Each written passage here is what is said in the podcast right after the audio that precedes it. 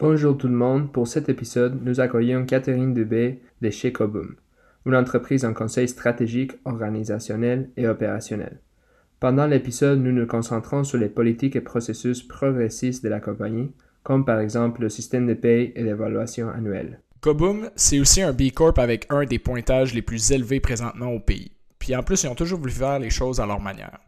Catherine nous explique sa perspective logiquement et nous fait nous questionner sur nos suppositions d'administration d'entreprise et certaines idées préconçues qu'on peut avoir. On espère aussi que cette conversation va vous aider à réfléchir et peut-être voir les choses différemment. Sur ce, bonne écoute.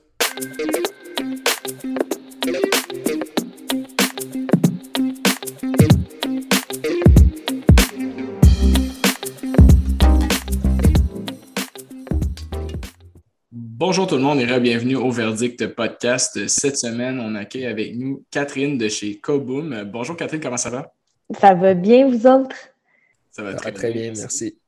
Good. Euh, Catherine, ben, heureux que tu aies accepté notre invitation. Euh, je pense que Gabriel et moi, on, avait très hâte de, faire cet épisode-là avec toi. Euh, peut-être pour commencer, parle-nous un petit peu de qu'est-ce que fait Coboom, un petit peu le background de, l'organisation, d'où ça vient, puis euh, ton rôle aussi euh, à l'intérieur de l'organisation? Super. Bien, Koboom, en fait, on est un cabinet de en management d'impact.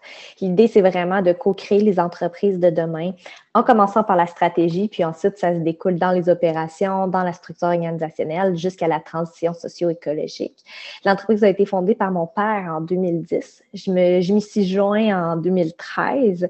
Puis maintenant, ben, on accompagne des entreprises euh, de plusieurs domaines, dont le manufacturier, le service aux entreprises, les entreprises de construction. OK, super. Puis euh, depuis, en fait, euh, que tu es rendu dans l'entreprise, euh, est-ce que tu dirais qu'il y a eu des changements majeurs? Est-ce qu'il y a des choses que tu as souhaité amener un petit peu de ton côté, soit dans vos services ou dans votre façon de fonctionner? je pense que, entre autres, vous êtes une entreprise B Corp, donc c'est aussi je pense que ça fait partie de votre de votre ADN. Transition, oui, exactement. Ben, en fait, en 2010, ça s'appelait Jean-Pierre Dubé Conseil. Euh, en 2013, quand je me suis joint, on a fait un gros changement de branding JPD Conseil. Puis, en environ 3-4 ans, je me souviens plus, on a changé pour Koboom pour finalement dépersonnaliser le, nom d'entreprise. Puis, euh, ce changement-là vient vraiment suite aux, nombreux changements qu'on a fait. le premier changement, quand je me suis joint à l'entreprise, c'était la diversification de nos secteurs d'activité, donc de nos clients et de nos services. Donc, on était majoritairement en excellence opérationnelle et stratégie. Puis là, on a diversifié en ajoutant une branche en développement organisationnel, puis une autre en transition socio-écologique. Ensuite, une fois que j'ai, on a fait ces changements-là, tu sais, pris environ trois ans, euh, on a fait un changement interne qui était vraiment d'aplanir la structure hiérarchique, qui nous a amené à devenir une entreprise responsabilisée, qu'on connaît un peu plus sur les noms d'entreprises libérées ou la CRACI. Puis, de fil en aiguille, bien, on a réussi à obtenir notre certification B Corp en 2021, qui venait vraiment faire comme la clôture de ce gros changement-là. Donc, vraiment la façon de gérer l'entreprise, de libérer le pouvoir, de partager les rôles et responsabilités, d'améliorer l'expérience collaborateur. Donc, euh, diversification des services, diversification des segments de clients, puis euh, changement de style de gestion complètement. Donc, en neuf ans, on fait quand même pas mal de choses. Oui, vraiment, ça, a l'air euh, assez chargé comme euh, changement. on a une petite question. On, sait que pour nos auditeurs, il y a beaucoup de choses que vous faites différemment, on pourrait dire d'une façon plus progressive. Euh, en particulier, une de ces choses, euh, c'est la rotation de, vos employés euh, par industrie. Donc, on sait que vos employés vont commencer dans une des industries, une des spécialités mais à chaque six mois, si je ne me trompe pas, ça va changer à une autre. Et... Oui, ben, en fait, on y va vraiment. Il y a deux façons de faire en conseil. En gros, il y a euh, l'aspect de expert, qui est vraiment de, de, de, devenir un expert dans un champ d'activité très précis. Exemple, dans les entreprises manufacturières en excellence opérationnelle, qui est comme le classique euh, pour ceux qui ont étudié, par exemple, en génie industriel.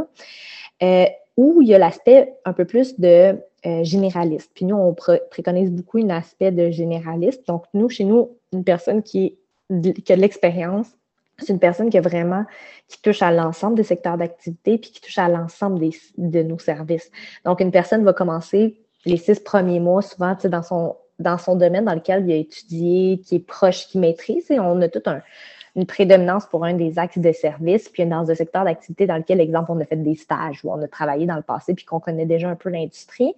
Mais par la suite, au bout de six mois, ben, on invite les gens à vraiment jumper dans soit d'autres secteurs d'activité, mais surtout dans d'autres branches. Donc, d'explorer l'ensemble des services. Pourquoi? Parce que ça fait euh, une approche multidimensionnelle quand tu conseilles après dans un axe précis. Tu as toujours en background les autres axes, puis peut-être qu'il y a des choses qui vont.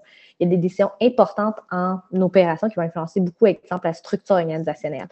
Donc, ça permet de le savoir puis de dire comme Ah, je négligerai pas cette étape-là parce que tôt ou tard, si on a à faire tel changement organisationnel, il va falloir avoir pris une décision précise.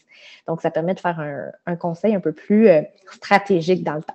Ça, permet d'éviter de travailler un petit peu moins en silo. Je pense qu'il y a un, des gros problèmes de beaucoup d'entreprises, c'est d'essayer de, d'avoir un petit peu une vue euh, vol d'oiseau, puis d'essayer de, lier tous ces, toutes nos divisions, tous nos départements euh, qui sont de toute façon, travaillent ensemble dans le quotidien. C'est juste qu'on on, se communique peut-être pas tout ce qui, devrait être dit. Que ça, je pense que c'est euh, une approche intéressante. Tu disais dans un de, vos services, ça a attiré euh, mon attention parce que c'est sûr que c'est un peu intimement lié avec le sujet du podcast, mais euh, tu parlais d'un service de transition socio-écologique. Exactement. Bon, explique-nous, c'est quoi ça? Euh, qu'est-ce, que, qu'est-ce que vous faites exactement avec les entreprises que vous accompagnez euh, dans, ce service-là? Parce que je pense que pour la majorité des auditeurs, euh, c'est probablement une première qui entendent parler de, ce service-là. Donc, si tu es capable de nous donner peut-être un, petit mise en contexte, ça serait, ça serait bon. Mise en contexte. Bon, ben, l'entreprise, quand elle a été fondée en 2010, c'était super intéressant. Jean-Pierre venait de finir un diplôme de deuxième cycle en écologie. Donc, à ce moment-là, c'était vraiment, il y avait le génie plus l'écologie qui est parti de ce qu'on appelle le lean and green, donc qui est de faire des opérations plus vertes euh, dans les entreprises. Puis à l'époque, en 2010, c'était plus ou moins à la mode. Donc, c'est quelque chose que finalement, le lean and green, le green a pris un peu le, le bord. Puis finalement, c'est le lean qui avait vraiment pris le plus de demandes, puis, qui a fait la majorité les bases de euh, Toutefois, à travers notre certification de euh, B Corp, on s'est beaucoup posé de questions sur le sens qu'on voulait avoir, puis l'impact comme entreprise qu'on voulait avoir auprès de nos clients. Puis pour nous, c'était important qu'en devenant B Corp, on allait influencer les gens à avoir une démarche plus socialement et écologiquement responsable. Donc, on a commencé doucement en faisant tout simplement en planification stratégique de mettre des, indicateurs au niveau de l'environnement, au niveau du côté social, du côté humain. Pas juste des indicateurs financiers, mais des indicateurs euh, qui étaient plus 360 et plus globaux. Puis finalement, on a développé, puis en ce moment, on est en plein euh, projet de recherche là, avec des universités françaises, HEC Montréal aussi, entre autres, sur comment faire en sorte que les entreprises, euh, la fameuse décroissance, qu'on entend un peu pour les entreprises qui en parlent, mais comment accompagner des PME qui ont envie de décroître, donc d'être dans un modèle un peu moins euh, capitaliste, un modèle un peu plus transition socio-écologique? Donc, comment je peux avoir un impact positif dans ma communauté et la, dans l'environnement? Bien, ça part du modèle d'affaires, ça part de la stratégie. Donc, on est les bons acteurs pour influencer les entreprises, puis sans aller à l'extrême et de dire, OK, on vise la décroissance, ça fait peur à beaucoup de gens. Comment je peux être une entreprise qui tend vers ce courant-là sans être comme je suis. C'est pas noir ou blanc. Je pense que déjà de faire un pas de plus vers ça, euh, ben on, s'approche un peu plus du but que de juste faire comme si de rien n'était puis de se fermer les yeux. Puis on se rend compte aussi, on le sait que c'est un service qui va être de plus en plus en demande. Pourquoi? Ben, on le voit en ce moment, la pénurie de main-d'œuvre est criante au Québec. C'est terrible. Les entreprises n'arrivent pas à croître parce qu'elles n'arrivent pas à trouver la main-d'œuvre. Mais, mais si les, ressources humaines étaient juste le symbole des ressources environnementales qui étaient épuisées aussi, je pense qu'il y a quelque chose d'intéressant de voir comme si on n'a pas les humains, avons-nous les ressources, un peu comme l'augmentation du prix du bois qu'on a connu pendant la pandémie. C'est pas juste lié au fait qu'il y avait la pandémie, c'est lié au fait que les forêts aussi sont limitées. Donc, un peu dans cet axe-là, qu'on a commencé à, explorer ça, puis qu'on veut accompagner les PME, mais ça fait peur en ce moment. C'est ça que je trouve décevant, c'est que on parle beaucoup d'environnement, green, etc. Puis les gens, ils pensent que c'est d'être des OBNL dans des services euh, aux, aux, communautés. Maintenant, on peut être des entreprises privées avec des, des produits, des services privés, puis de consommation, mais qui soient un peu plus lean and green. Est-ce que tu penses qu'il y a une différence entre une compagnie euh, qui fait partie de l'économie circulaire versus euh, une compagnie qui fait partie de la décroissance, comme tu as décrit? Est-ce que c'est un peu la même chose? C'est sûr que les connotations de les mots sont, complètement différentes, mais est-ce que tu vois une différence là? Euh, c'est intéressant comme question. Parce que l'économie circulaire, je pense qu'il faut qu'elle soit réellement circulaire. Et il faut se demander, est-ce qu'on est en décroissance? Puis je n'ai pas la question, je pense je vais poser la question, mais je n'ai pas la réponse. Si je crois comme entreprise, je fais, puis qu'on est circulaire, mais est-ce que j'augmente, je gaspille plus de ressources? Est-ce qu'être en, économie circulaire, je pense que ça dépend en question aussi. Euh, par exemple, je vais donner un, exemple du côté, euh, du côté de, de, lithium de chez l'entreprise où je travaille. Oui, vas-y. Euh, on est dans une entreprise d'économie circulaire parce qu'en en fait, on récupère les matériaux qu'il y a dans les batteries de véhicules. électriques. Donc, ce que ça permet au final, c'est de réduire dans le futur le besoin de miner davantage de matériaux. Donc, oui, c'est une décroissance au niveau de la mine, mais ça permet de maintenir la, croissance qu'on veut avoir sur le long terme d'électrification des transports. Donc il, y a une combinaison. Donc, je pense qu'un ne va pas nécessairement sans l'autre. Je pense que l'économie circulaire, c'est quelque chose qui va devoir être développé dans tout ce qu'on connaît. Euh, parce qu'on ne peut pas utiliser juste des ressources non renouvelables une seule fois, ça ne fait aucun sens. Exactement. C'est comme, en fait, là, dans le côté d'électrification, ce qui est intéressant, c'est qu'on vient remplacer une source vers une autre. Donc, il y a comme un, un, affaire intéressant. Mais tu admettons, des vêtements, puis là, on réutilise, exemple, des découpes. Est-ce que ça se finit là? Y a-t-il une autre consommation? Ou, admettons, je produis, euh, sais, je pense à des entreprises, exemple, qui récupèrent des fruits et des légumes, mais qu'on met dans du plastique je suis en train de créer un nouveau déchet en n'utilisant pas un déchet versus exemple gaz métro qui, tu sais, on voit des annonces, euh, ça s'appelle plus gaz métro, là, ça s'appelle énergie maintenant, mais bon, dans ma tête, c'est encore gaz métro, mais qui font des annonces en ce moment puis qui, qui font rêver un peu à dire comme je mets mes, mes légumes dans le bac bleu, puis le bac bleu permet d'avoir une énergie euh, renouvelable, donc de chauffer ma maison parce que j'ai pas le choix de chauffer ma maison. C'est lequel on aime mieux? Tu sais, je suis pas certaine. Je sais pas. Je suis pas. Euh, je, suis pas euh, Non, mais je pense que c'est une, bonne, une bonne question. Euh, j'aime non, mais j'aime le niveau de dominance. C'est correct. comme tu disais, il n'y a rien de noir ou blanc. je pense qu'il y a plein de, petits questionnements comme ça. Puis la réalité, c'est que c'est tellement en transition en ce moment. On l'a dit, c'est la transition écologique, transition énergétique oui. Oui. On n'a pas toutes les réponses encore. Il y a des choses qui vont continuer d'évoluer. Fait que nous, notre but avec le podcast aussi, c'est justement de, soulever des, questions comme ça. C'est dire est-ce que c'est des choses qu'on doit euh, sur lesquelles il faut peut-être que quelqu'un va décider de se pencher. oui, mais pour vrai, on en pose une bonne parce que je pense qu'il y a aussi de se dire c'est-tu oui ou non la même chose? Je pense pas que c'est la même chose, mais je pense que des choses. Si, exemple, quel est le mieux? C'est mieux une, économie circulaire qu'une économie à fin unique, nécessairement. Après, est-ce que c'est de la décroissance de l'économie circulaire? Pas toujours.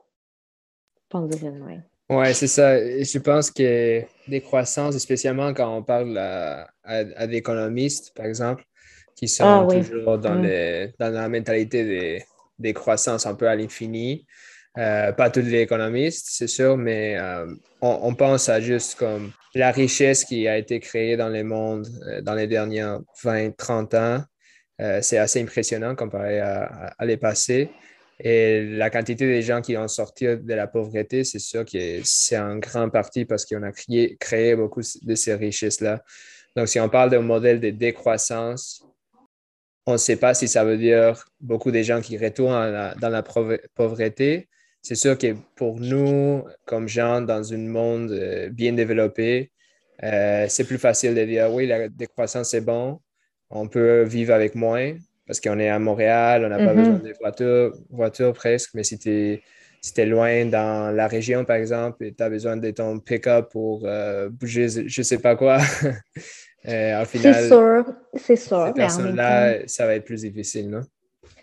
Tu sais, il y a tout un aspect aussi de se dire à quel point c'est utile d'avoir une voiture. Puis là, tu sais, moi, je suis la première, j'ai une voiture, puis on a comme mon conjoint une voiture, on a deux voitures. Je sais pas comment on y arriverait pour reconduire les enfants et puis gérer ça sans deux voitures. Mais la réalité, c'est que nos voitures, ils dorment quand même toute la journée là, dans nos entreprises, ils sont comme stationnés, puis foutent foutument rien. Euh, tu sais, j'arrive, puis il y a comme ce concept-là aussi, je pensais, d'absurdité du fait qu'on fait tout du 9 à 5. Genre, admettons, c'est pas vrai, mais dans le concept, on fait tout du 9 à 5, donc on utilise toutes les ressources au même moment. Donc, fait en sorte qu'on a besoin de beaucoup plus de ressources que si on les utilisait comme en continu. Mais j'ai pas la solution, là. Mais je, me dis, il y a quelque chose là. Non, non, non. Je pense que, que c'est, clair qu'il y a beaucoup de travail à faire. Euh, il, y a, beaucoup d'éléments à évaluer puis à se dire, euh, comme je disais, il faut qu'on repense, c'est euh, comme un peu avec l'économie circulaire, il faut qu'on repense un peu tout, tout ce qu'on fait. Puis le but de, discuter avec différentes personnes de notre côté, c'est de voir justement plusieurs de ces questions-là sur différents angles. C'est pour dire, OK, est-ce qu'on est capable d'amener une réflexion qui est collectivement plus, euh, plus avancée? Oui. Euh, je te parlais, dans, juste pour peut-être finir sur le côté euh, socio-écologique sur ce service-là, tu parlais des, analyses ou des éléments que vous amenez dans les, chez vos clients. Est-ce que vous avez une base de travail avec, de laquelle vous partez pour un cadre de référence ou autre que vous utilisez pour vos clients? Euh, quand vous voulez implanter ces, démarches-là de, transition pour eux au niveau écologique et social? Est-ce que c'est quoi la méthode? Ben en fait, en ce moment, c'est exactement ce qu'on est en train de, regarder. C'est qu'il y a beaucoup de chercheurs en France qui ont fait déjà des recherches là-dessus qui ont créé des modèles de management pour favoriser la transition socio-écologique. Entre autres, euh, qui sont en train d'étudier comment utiliser les parkings à Paris euh, si on a moins de voitures, qu'est-ce qu'on fait avec les parkings intérieurs, puis tout ça, pour en faire exemple, des, euh, ils font des tests de, des, culture de champignons, entre autres, pour se nourrir au lieu de, polluer. Déjà, c'est plus, euh, plus intelligent, mais qui sont en train de repenser. Ça reste une, la décroissance ne veut pas dire d'arrêter les activités. Hein. Ça veut dire de repenser différemment et d'avoir un impact plus utile que de juste consommer. Euh, donc, on est en train de regarder ces cadres-là dans lesquels c'est quoi les outils qu'ils ont utilisés pour faire vraiment une méthodologie un peu plus PME. Parce que le problème dans ces grosses affaires-là, puis un peu euh, Investissement Québec, ils ont un nouveau programme pour euh, devenir un peu plus écologique. Un compétiteur, je pense que ça s'appelle. Hein. Exactement. C'est super intéressant, mais on dirait que c'est beaucoup plus accessible aux grandes entreprises qui ont, comme exemple, des grosses dépenses énergétiques. Puis la réalité, c'est que c'est pas parce que tu as des grosses dépenses énergétiques que, euh, tu n'as pas de grosses dépenses énergétiques que tu vas tu peux rien faire. Si ton modèle d'affaires au complet peut être revu, puis on dirait que l'angle qui a été pris était un angle beaucoup plus grande entreprise, puis je veux, on veut y arriver avec un angle, comme tu as 100 employés et moins, tu peux vraiment faire de quoi. C'est pas vrai que tu peux rien faire. Mais en ce moment, on dirait que l'aspect écologique est juste abordé par les grandes entreprises. Puis il y a aussi le fait que je trouve ça quand même absurde parce qu'on parle beaucoup de euh, compensation là, des gaz à effet de serre. Puis nous, compenser Kaboom, ça nous a coûté comme 2000 dollars. C'est ridicule que ça coûte aussi peu cher. C'est tellement pas cher de compenser que les gens ne pensent même pas à réduire et avoir un impact puis à changer le modèle d'affaires parce que tu peux être carboneutre. C'est vraiment du greenwashing en payant nous 2000 dollars que ça nous a coûté puis on, on avait des voyages d'avion puis tout là-dessus. Je suis comme, c'est ridicule c'est impossible que ça coûte vraiment réellement 2000 dollars. Donc, tu sais, l'aspect de, de carboneutralité, tu sais, on approche beaucoup l'écologie avec ça. Puis je trouve ça décevant parce que c'est pas vrai que ça a un impact pour nos enfants, la carboneutralité. La transition écologique, oui. La carboneutralité, comme on l'aborde en ce moment, tu sais, on a l'impression que c'est un peu ça, là, on mesure tes gestes, tu essaies de les diminuer, puis tu essaies de les compenser, mais il faut que tu les réduises, pas juste comme compenser. Puis ça, c'est un peu le, non, c'est vraiment, vraiment intéressant euh, la façon que tu, tu, mets de la table là. Euh, je dirais que pour être un peu plus optimiste, peut-être, une, une, énorme partie de pourquoi les grandes entreprises mettent plus d'efforts en ce moment, c'est aussi parce qu'ils ont l'empreinte les, plus grande. C'est comme, comme tu viens de dire, tu as littéralement compensé tous les gaz à effet de serre que ta compagnie fait incluant les avions et tout, avec 2000 pièces. C'est incroyable parce qu'au final, tu plantes je ne sais pas combien d'arbres et vous êtes carbone C'est sûr que c'est pas durable comme façon de faire parce qu'il va falloir réduire on n'a pas comme l'infini des, des, crédits carbone qu'on peut faire non plus. C'est vraiment, il faut réduire à la source.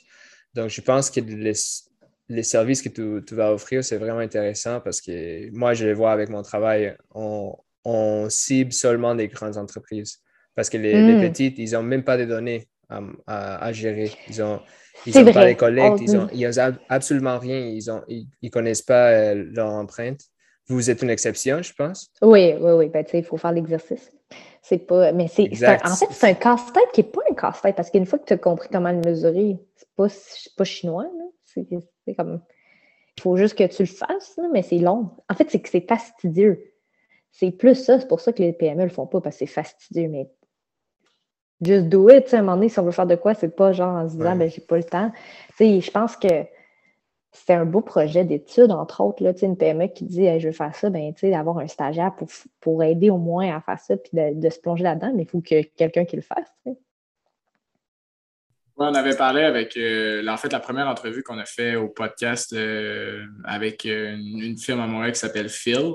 Leur processus a débuté avec une stagiaire, justement. Ah. L'exemple que tu donnes, il est, super bon. je pense que c'est un bon moyen de, au moins, peut-être se lancer euh, d'avoir quelqu'un qui, est là euh, quatre mois, qui peut se dédier là-dessus, puis euh, qui n'est pas trop trop dans les opérations nécessairement, puis que ça peut être un super beau mandat. Personnellement, je me place dans, les, dans mes souliers quand j'étais étudiant. Je pense que c'est quelque chose qui est super cool à faire en plus.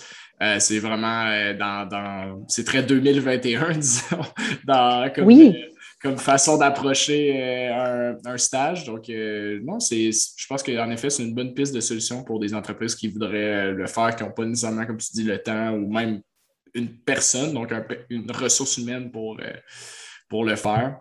C'est intéressant parce que, juste pour faire un pouce sur le, une parenthèse, on, on, parle beaucoup de pénurie de main-d'œuvre, puis on dit que d'ici 10 ans, ça va être comme rétabli, entre guillemets, d'un point de vue nombre d'humains versus besoin de l'humain qu'on a besoin en entreprise.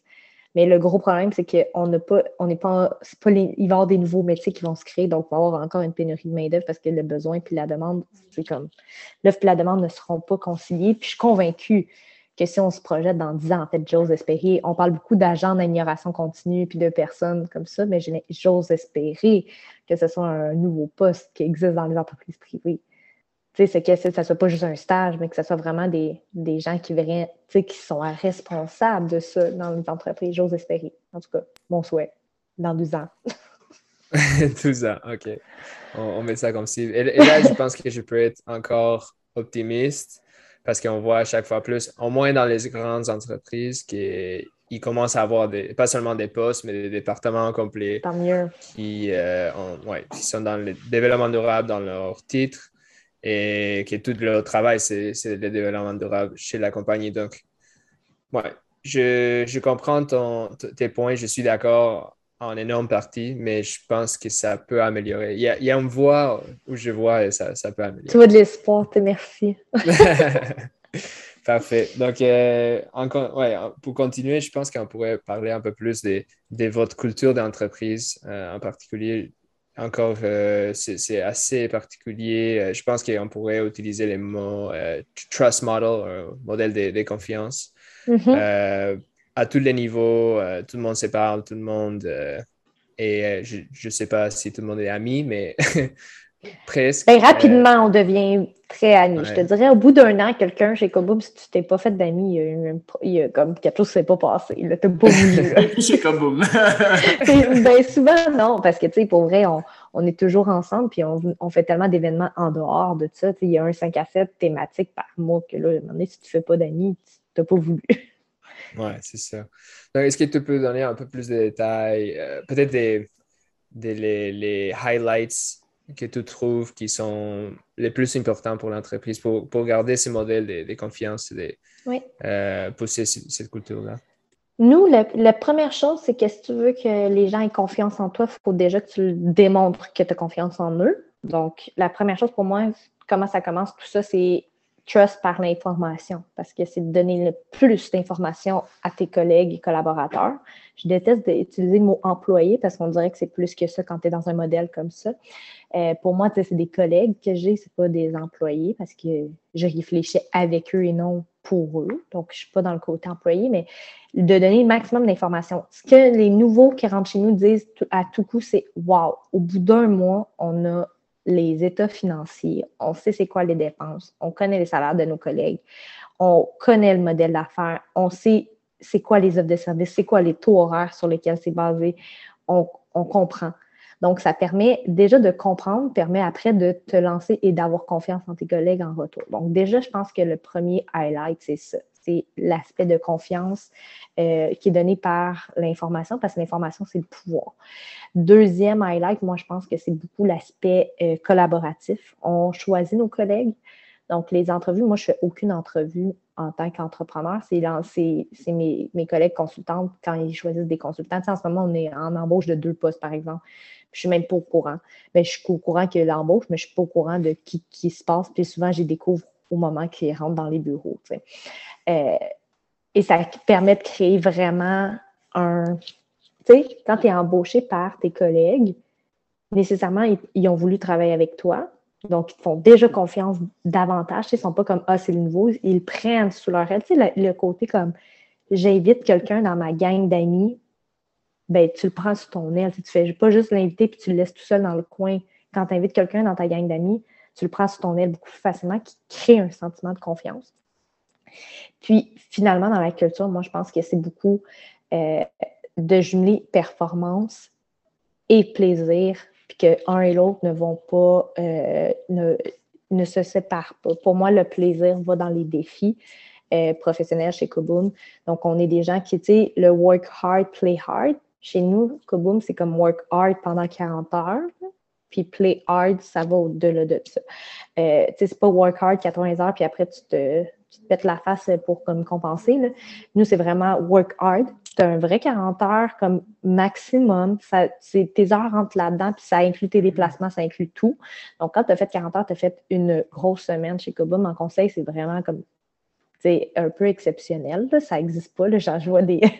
non, mais pour nous, c'est vraiment, quand tu as fait 40 heures, habituellement, ceux, les, les plus experts, c'est ceux qui font comme moi, là, je réussis à faire des semaines de 32, 35 heures semaine, puis j'ai fait une grosse semaine.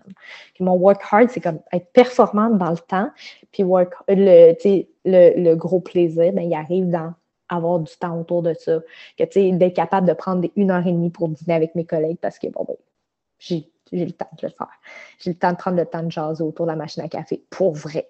J'ai le temps de, faire un 5 à 7, puis à 5 heures, il commence, et non à 7, ben, même si c'est un 5 à 7, comme beaucoup d'entreprises en conseil, ça va être plus tard que 5 heures. Nous, à 5 heures, ben, il est là, on, commence à prendre notre verre. Donc, il y a tout ce côté-là, je pense que ça fait un gros impact dans la culture, qu'on peut être très performant comme entreprise. Puis financièrement aussi, ça, on l'a démontré, mais en ayant du plaisir, puis en étant court dans le temps. Moi, je pense que la performance passe beaucoup par des heures très précises et non par des, des heures très nombreuses. Est-ce que tu as d'autres exemples de, choses que vous avez implantées euh, en termes de conditions de travail que tu qui sont euh, assez uniques? Déjà, euh, en effet, comme tu disais, c'est surtout moi qui faisais des, grimaces quand tu disais que c'est vrai que dans le milieu du conseil, faire des, une semaine courte, c'est très, très peu euh, conventionnel. Euh, non, c'est ça. Des semaines normales, on va dire. chose que, pour augmenter la qualité de vie de vos employés, euh, vous avez implanté des, des choses que pour, pour toi semblent être des évidences de ce que je, ce que je Oui, c'est ça. ouais, c'est ça. Mais explique-nous pour quel, c'est quoi ces évidences-là pour monsieur, madame, tout le monde, pour qui ça ne l'est peut-être pas. Là, tu sais? Mais je vais, t'expliquer l'expérience Koboom comme collaborateur je pas plutôt que de dire c'est quoi des évidences, parce que pour moi, ça fait comme déjà beaucoup de temps. Mais tu sais, les lundis matins chez nous, ça commence à 8 heures au bureau, parce qu'on est au bureau, nous. On n'est pas comme tout en télétravail, on est au bureau les lundis, jeudis. Ça commence à 8 heures les lundis par du yoga obligatoire par tous. Donc, ça, c'est notre première heure de notre semaine. Et ensuite, on est en meeting. Donc, déjà là, je pense que ça, c'est un, élément, mais que j'ai pris pour acquis parce que ça fait huit ans qu'on fait ça. Je suis même prof de yoga pour pouvoir enseigner le yoga à ma gang. Donc, euh, euh, ça, c'est notre première heure. Ensuite, euh, la flexibilité beaucoup au niveau des horaires. Ça, c'est, comme nous, quand tu es, à part le lundi 8 heures, tant que tu es dans les heures et que tu es, tes clients, euh, tu te fais je veux pas savoir que tu es chez le dentiste si tu n'es pas là, là, comme mets-le dans ton agenda, m'en fous pas mal que tu sois chez le dentiste tant et aussi longtemps que tes choses sont faites. Donc, on a beaucoup comme on fonctionne par livrable chez nous. C'est quoi? Chaque début de semaine, le lundi, l'équipe se dit ben voici ce que je vais livrer cette semaine. Puis tant que c'est livré, je veux pas savoir ce que tu fais entre les deux. À moins que là, si tu livres pas, on va s'en parler, mais entre les deux, j'ai pas besoin de savoir, tu n'as pas besoin de me dire comme quoi que là, tu vas prendre une pause pour aller courir sur l'heure du dîner. J'espère, je suis content pour toi, vas-y. On fait justement du décrochage actif. Donc, j'encourage les gens, en plus du yoga, de faire une autre heure de décrochage actif, donc de faire ce qu'ils veulent sur les heures de travail. Donc, dans leurs 40 heures, de faire une heure qui bouge dans la semaine, en plus du yoga, qui a déjà deux heures sur 40 qui sont à bouger. Euh, on fait trois grandes activités euh, en plus des 5 à 7 là, qui sont comme pour moi la base, mais c'est comme pour moi un party d'Halloween un party de Noël, ce n'est pas, euh, ce n'est pas des activités spéciales. Mais on fait le camp qu'on a fait, entre autres, qu'on va euh, que c'est vraiment un bootcamp pendant lequel on, définit c'est quoi nos grands rêves de vie personnelle, notre mission de vie personnelle, on revoit les valeurs de l'entreprise, donc vraiment plus soft skill, c'est vraiment ça, on passe trois jours à se parler de nous.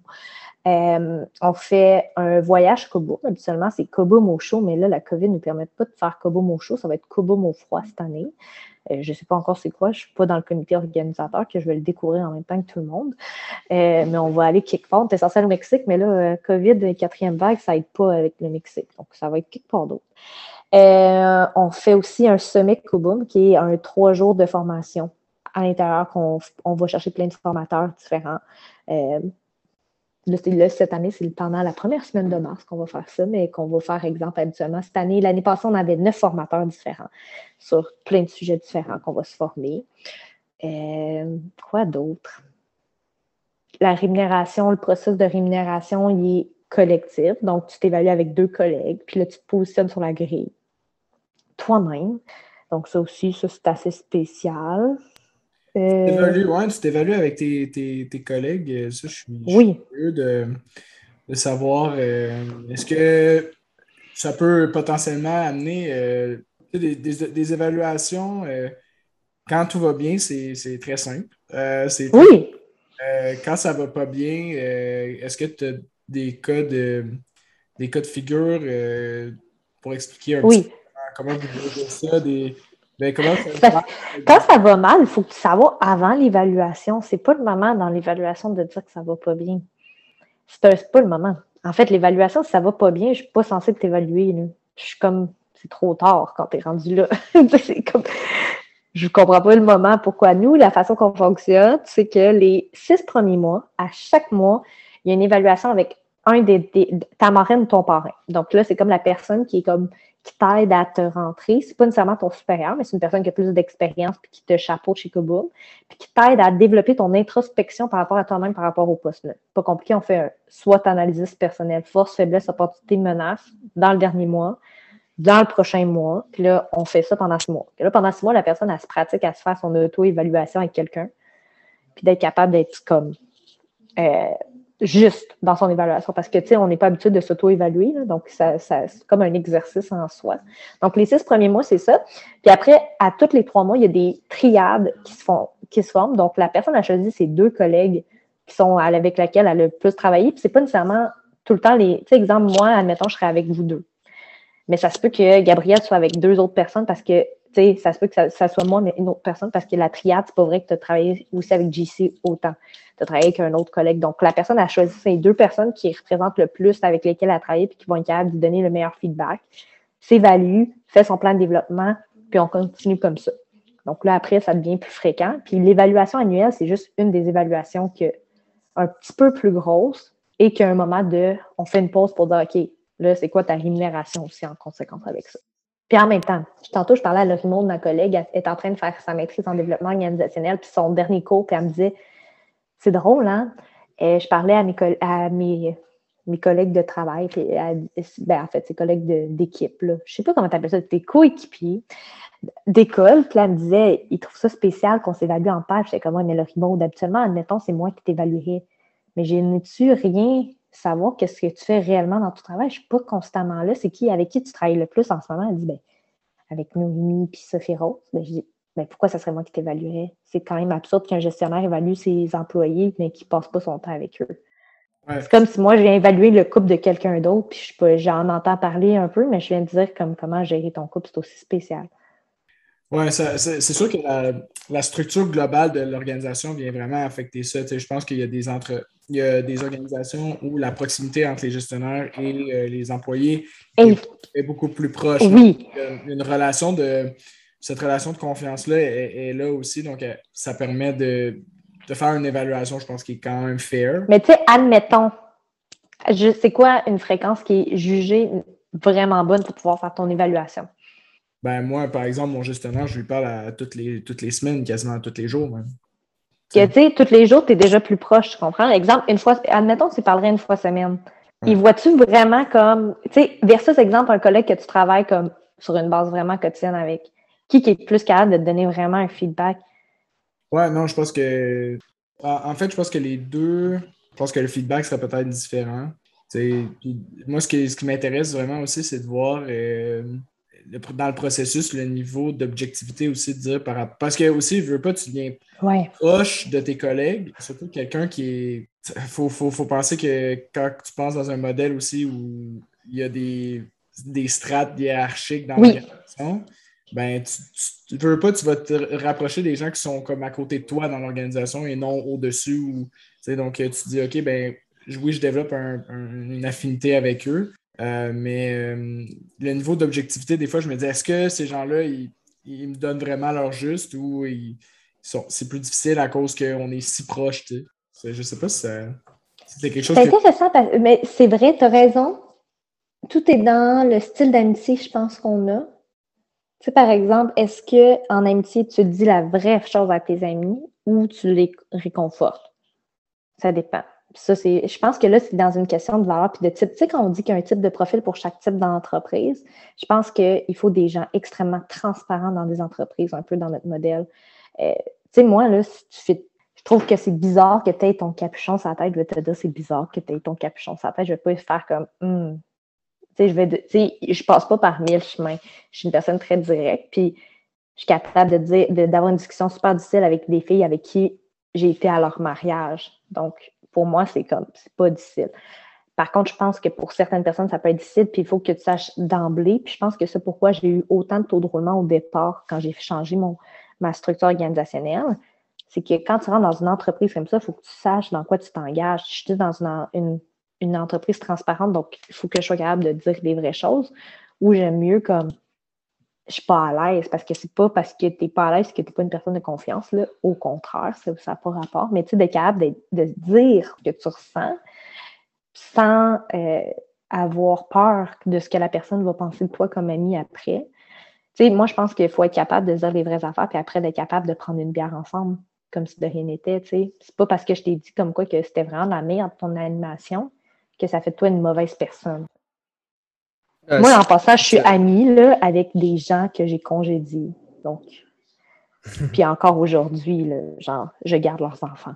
non, je pense que c'est vraiment un monde idéal, je pourrais, je pourrais dire comme ça. Oui, oui, oui, euh, dans un monde idéal. Il faut. Puis est-ce que ça se fait à 200 employés? Je ne suis pas certaine. C'est un peu ma question. C'est un peu ma question et, et pas seulement ça, mais euh, je, je, vais peut-être faire euh, un peu des, des leaps dans, dans, ma, dans ma, logique ici, mais si on pense à, la diversité dans ton entreprise, euh, je me demande, est-ce qu'il y a beaucoup de minorités visibles qui viennent des autres cultures, par exemple, qui sont peut-être très différents à la nôtre? Euh, j'ai dit la note, mais moi, évidemment, je ne suis pas québécois non plus, mais dans, dans les mondes occidentaux. J'avais pas entendu ça, moi. T'es assimilé la gamme. Mais tu sors, pas avec une, tu sors pas avec une fille de Victoriaville, Gab? Ouais. Ouais, c'était assimilé. Euh, moi, moi, avec mon accent, je passe pas comme Victoriaville.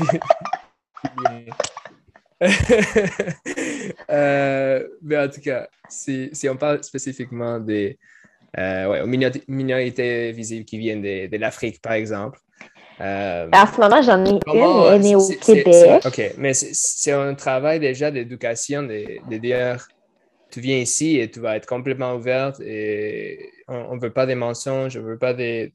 Comme, mm-hmm. si on est tous des adultes, il y a des, adultes qui ont eu des, des, éducations complètement différentes à la nôtre.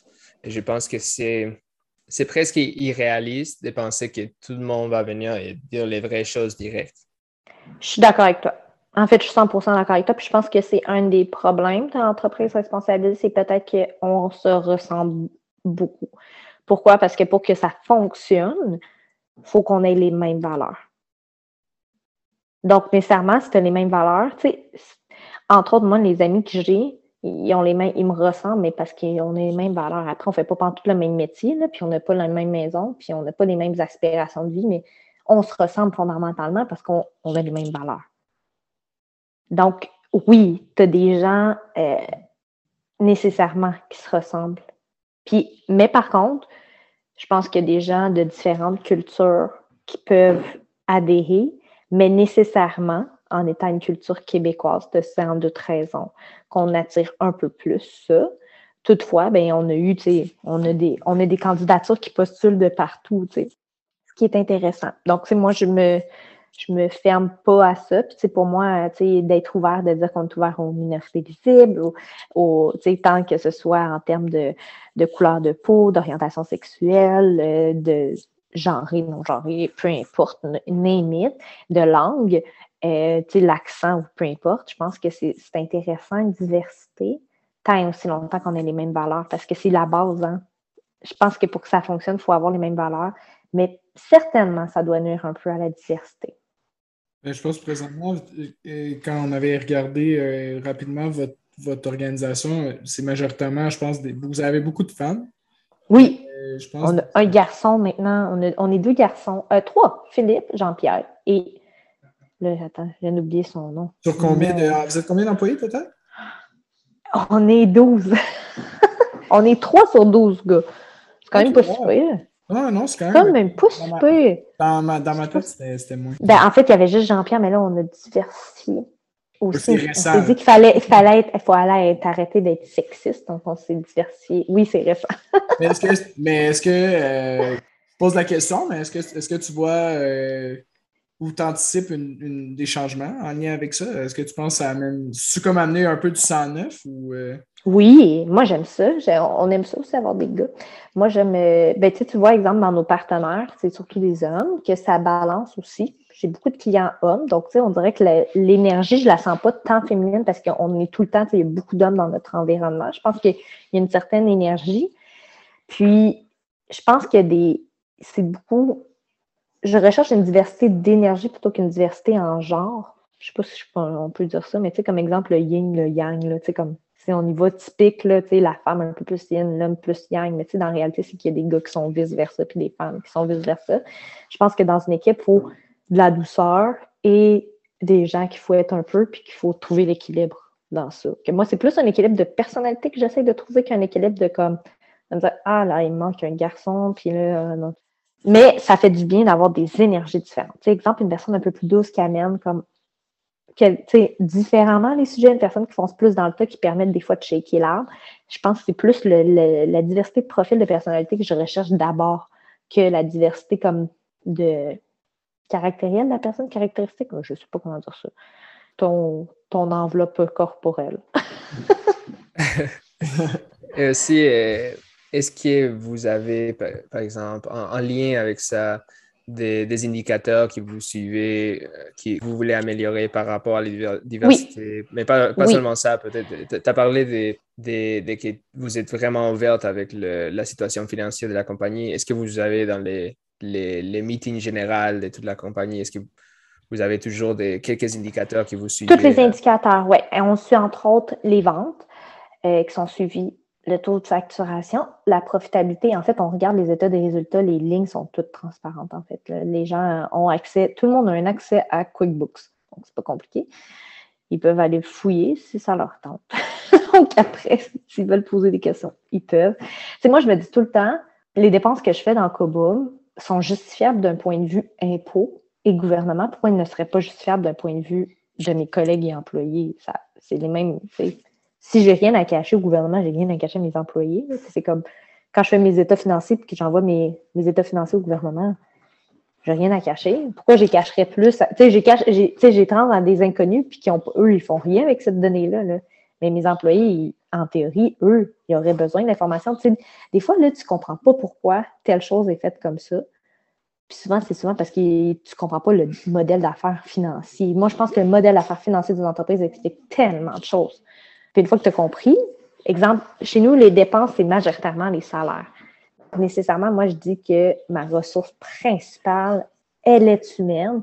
Donc, c'est pour ça que j'investis autant dans ma culture parce que c'est ça mes dépenses principales, c'est des salaires. Donc, nécessairement, je vais y mettre, tu sais, je focus, je regarde ça, je veux m'assurer qu'elle soit de la meilleure qualité parce que c'est ma ressource qui me permet de faire mon modèle d'affaires et cœurs. Donc, c'est normal après que les gens voient les salaires, puis qu'on en discute, qu'on ait fait un processus vraiment intéressant autour de ça parce que c'est mon poste le plus important. Donc, moi, c'est pour ça que j'ai mis autant d'efforts. Mais tu admettons une entreprise que ça serait plus, euh, je sais pas, une entreprise de distribution, c'est l'inverse, c'est plus des, des coûts. Ben, peut-être qu'ils vont focuser plus le.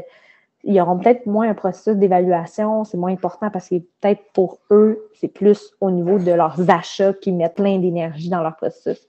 Moi, je pense pas que les processus ont la même importance dans chacune des entreprises. Moi, chez nous, les processus humains sont extrêmement importants, c'est ma dépense numéro un. Mais peut-être pas dans toutes les entreprises. Je pense que c'est un, bon point parce que c'est peut-être. Je, suis 100% d'accord avec toi que c'est souvent de la mécompréhension. De dire, euh, je ne veux pas être nécessairement au meilleur de, mes compétences simplement parce que je ne comprends pas tout ce qui le, le pourquoi de certaines choses, ce qui est important pour l'entreprise. Euh, donc, de le regarder d'un point de vue financier, c'est sûr que ça clarifie beaucoup de choses. Euh, ça permet de de faciliter peut-être la compréhension, comme tu disais, des employés pour dire, ben, OK. Euh, c'est quoi les priorités? C'est pourquoi je suis frustrée? Des fois, tu es frustré pour quelque chose, puis tu comprends pas. Tu sais, comme des fois, tu es comme, tu trouves ça inutile. Mais quand tu vois le tout, tu es comme, oh, OK, ça, je comprends maintenant pourquoi c'est utile de faire ça. il, y a des, il y a des choses comme ça que tu comprends, des, que peut-être que tu détestes dans ta job, mais que si tu comprenais pourquoi c'est si important, mais que tu, tu l'aimerais peut-être plus. Oui, non, je suis, je suis d'accord. Euh, je voudrais revenir sur un des points que tu as parlé euh, qui, est assez euh, unique chez, chez Koboom. c'est votre, processus d'entrevue. J'étais curieux de savoir, est-ce que, outre le fait que d'être interviewé par des futurs pairs, est-ce que tu dirais qu'il y a des éléments qui sont assez uniques de votre processus? Est-ce que vous faites des entrevues avec plusieurs personnes? Euh, oui. Est-ce que c'est processus d'entrevue typique euh, avec un, un cas, euh, une mise en situation? Est-ce qu'il y a des éléments assez uniques que tu dirais, ouais, ça, on a vraiment implanté ça pour garder notre culture, par exemple? Bien, pour garder la culture, c'est qu'il y a majoritairement trois collègues qui vont te rencontrer, mais les grandes firmes aussi, font ça c'est pas tant, euh, tu sais, dans les grandes firmes puis dans les grandes entreprises, tu vas voir, mais c'est très différent d'une PME. Mais si on regarde dans les grandes entreprises, je pense que les grandes entreprises font majoritairement une première entrevue de, filtrage, une entrevue pour faire au moins un cas ou une étude technique, peu importe, là. Euh, un test psychométrique qu'on fait. Ça, c'est pas nécessairement dans toutes les entreprises qu'ils le font, mais nous, on le fait d'emblée. Et euh, moi, si, et ça, c'est super important par contre, si le test de personnalité ne fit pas avec l'impression que j'ai eue pendant le cas, c'est pas qu'il y a une mauvaise profil de personnalité, au contraire, et je vais pas de l'avant. Donc, ça, c'est super important parce que, tu sais, par exemple, je donne un exemple qu'on a eu dernièrement, qu'on n'a pas été de l'avant. La personne, c'était une personne créative en entrevue. Ça nous a sorti. Oh mon Dieu, cette personne, créative, spontanée, ta, ta, ta. Et là, dans le profil psychométrique, complètement l'inverse. Donc, une personne vraiment traditionnelle, organisée. C'est correct, là, moi, j'ai besoin des deux dans mon entreprise. Mais le fait de ne pas être capable de savoir sur quel pied danser, avant même d'embaucher, de comme la première impression ne fit pas avec son profil de personnalité, ça, c'est un go, c'est un no-go. On fait vraiment attention, puis c'est super important que les gens canalisent le profil psychométrique, que soit les personnes qui ont vu la première entreprise, pour que ça, ça, ça fit. Ça, c'est un des points qui est un peu différent puis qui fait en sorte qu'on regarde la culture parce que euh, mes, mes plus mauvaises embauches, c'est pas une mauvaise embauche, mais mes erreurs d'embauche que j'ai eues dans les dernières années, c'était toujours ça. C'était quand, exemple, le profil de personnalité ne fitait pas avec ce qu'on avait eu comme première impression. Même si c'était des bons profils de personnalité, c'était pas comme des mauvais profils. Mais quand ça fit pas. Que ça, ne pas être un bon vendeur. Ça, il ne faut pas être trop bon vendeur, je pense, en entrevue. Il faut être ce qu'on est. Oui, mais en même temps, on essaie de vendre nous-mêmes. En partie, c'est. Oui, mais vends toi-même sans vendre comme quelque chose que tu n'es pas, par exemple. OK. Oui, ça, c'est sûr. C'est comme être en date. C'est de vrai. Ouais. C'est pareil. ça, c'est comme genre, au bout de trois dates, tu le sais que la personne, ça marche pas, tu sais, parce que là, là tu comme première date, pourquoi il était vraiment cool? Pourquoi il est plus cool soudainement? C'est pareil. Tu peux pas faire. Il, il, a jamais été, il, n'a jamais été cool pour toi, finalement. tu sais, comme exemple, tu peux pas faire semblant de dire comme, ah, moi, j'aime vraiment le hiking. Moi, j'ai ça, hiking, OK, mais je vais y aller une fois de temps en temps. Mais c'est pas vrai, je veux dire comme, ah, j'ai une passion pour le hiking. Non, tu sais, dis pas ça. C'est pas parce que tu es capable d'en faire que tu as une passion pour ça. Fais, demande pas. Non, très, très bon point. Euh, on aime ça.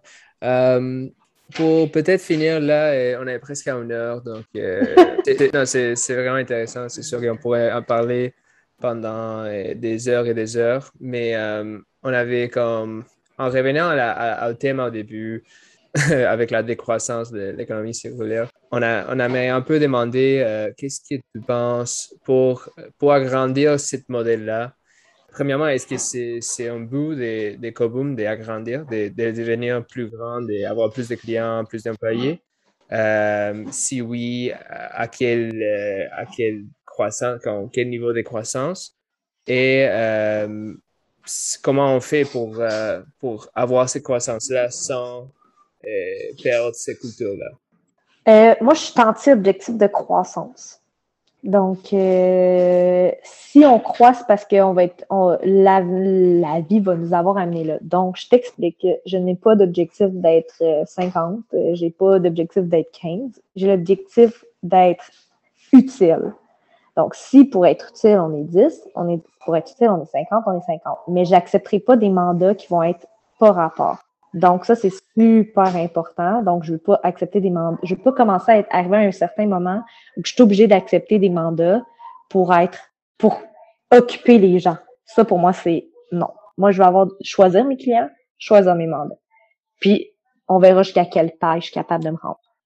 Euh, petite question, euh, tu es aussi utile comme organisation quand tu emploies des gens, euh, surtout quand tu les fait grandir dans une culture d'entreprise comme la tienne, euh, est-ce que tu vois pas ça comme une façon d'être utile? Oui, mais je me sentirais pas utile, exemple, de travailler avec des minières, même si mes employés se développent. Oui, non, ça, je comprends que tu. sais, tu vois le genre, tu sais, comme exemple, j'aime ça avoir du monde, j'aime ça y développer. C'est d'ailleurs, c'est ce que je préfère faire dans mon rôle. Je suis vraiment bonne dans comme tous ces éléments-là de développer, trouver les talents, amener les gens dans des zones où ils pensaient pas. Ça, c'est vraiment ma force comme entrepreneur.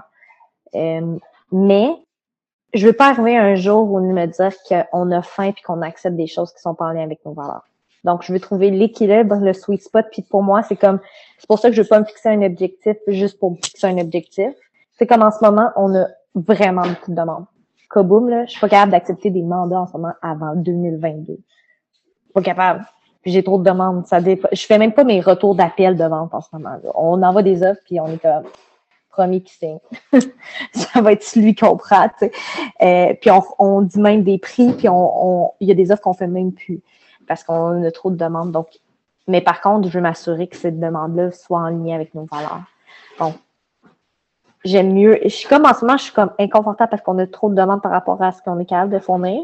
J'aime pas ça, ce sweet spot c'est pas le fun. C'est comme c'est tous des beaux projets. Que, tu sais, je vais avoir une croissance, je vais croître, je suis en train d'agrandir l'équipe pour aller là. Mais tu sais, de dire que je, je vais pousser la machine pour être 50, admettons, parce que moi, Catherine, j'ai ce power trip-là. Non. Je vois vraiment l'entrepreneuriat d'un moyen différent. Pour moi, l'entrepreneuriat, c'est un moyen de changer la société. Puis, si c'est avec 20 personnes, c'est avec 20 personnes. C'est avec 50, 50. Tu ne penses pas que pas seulement les employés en soi de, ton équipe, mais aussi les, clients, tous ces clients qui, tous, ces mandats-là qu'il faut rejeter, tu ne sens pas, c'est pas ma responsabilité, mais tu sens pas que c'est une perte, qu'eux, ils vont pas avoir ton service parce que toi, tu n'es pas assez grande. Tu ne penses pas que tu pourrais. Ah, c'est sûr. Ça, c'est un bon point. C'est le potentiel, en fait. C'est une perte de potentiel. Ouais. Ben, tu vois, c'est là qu'en ce moment, on est en train de travailler avec. Euh, on développe un réseau de franchises, Kobo. On en a un premier franchisé. Euh, puis, euh, c'est par là que va passer en partie la croissance, je pense. Je pense pas, je pense. Je crois. Il va avoir une croissance comme nécessairement interne commune, puis via le réseau aussi. Et là, c'est pour être capable de répondre à des demandes régionales. Tu vois, je pense qu'à Montréal, il y a beaucoup d'offres, énormément d'offres. Les gens, tu sais, comme les entreprises sur Montréal, honnêtement, si tu ne trouves pas un consultant qui fit avec toi, tu n'as pas cherché. Là. Donc, sur Montréal, il y a vraiment beaucoup de consultants que les clients peuvent trouver facilement un consultant qui leur fit, mais en région, exemple à Rimouski, ben, l'offre est vraiment limitée. Puis là, tu vois, ma responsabilité comme entreprise est beaucoup plus d'offrir là. Tu comprends? D'offrir dans des régions où il y a moins d'offres, de rendre accessible à ces entreprises-là qui, méritent la même qualité que sur Montréal, qui méritent des méthodologies aussi innovantes et créatives que les gens ont accès à Montréal. Que je le vois beaucoup plus comme ça que, exemple, les clients de Montréal. Je pense pas que c'est en gros ça une équipe fait juste affaire sur Montréal que je vais avoir. Puis en même temps, d'un point de vue socio-écologique, ça fait aucun sens que ce soit un cabinet de Montréal qui dessert le lac Saint-Jean. Non, c'est. Ben, tu vois, c'est un super euh, bel objectif. Je pense que je pense qu'on peut finir là-dessus. Je pense que c'est vraiment cool de voir la perspective. Euh, je ne savais pas que vous aviez un modèle de franchise pour euh, implanter votre système ailleurs. Je pense que de ton côté, comme entrepreneur aussi, ça va être certainement un objectif intéressant de garder votre modèle culture. votre culture dans plusieurs localisations différentes parce que là, tu as une distance, des, toutes sortes de choses qui viennent jouer dans le, côté culturel, je pense. Euh, tu sais, tu as certaines mentalités aussi, peut-être, qui vont arriver. Tout à fait. Euh, de Montréal versus les régions. Donc, euh, ça va être sûrement un défi super, super intéressant à relever de, de votre côté. ben, d'abord, merci beaucoup, Catherine, pour la discussion. Ça a été vraiment intéressant. Je pense qu'on a exploré des avenues qu'on ne pensait pas aller avec, euh, avec cette discussion, mais c'est parfait. C'est la beauté du, euh, format euh, podcast. Puis, je pense qu'on on voulait challenger certaines de tes idées, puis je pense que c'était vraiment intéressant de, regarder votre modèle, puis ça montre, ça montre quelque chose de différent. Puis ça, je pense que c'est important de donner une voix à des modèles qui sont pas nécessairement conventionnels, qu'on voit pas nécessairement souvent, mais qu'on fonctionne. Tu sais, que votre business, ça mm-hmm. fait plus que 10 ans que vous êtes en business. Je veux dire, ça n'a ça, pas été créé il y a six mois. Euh, non, exact.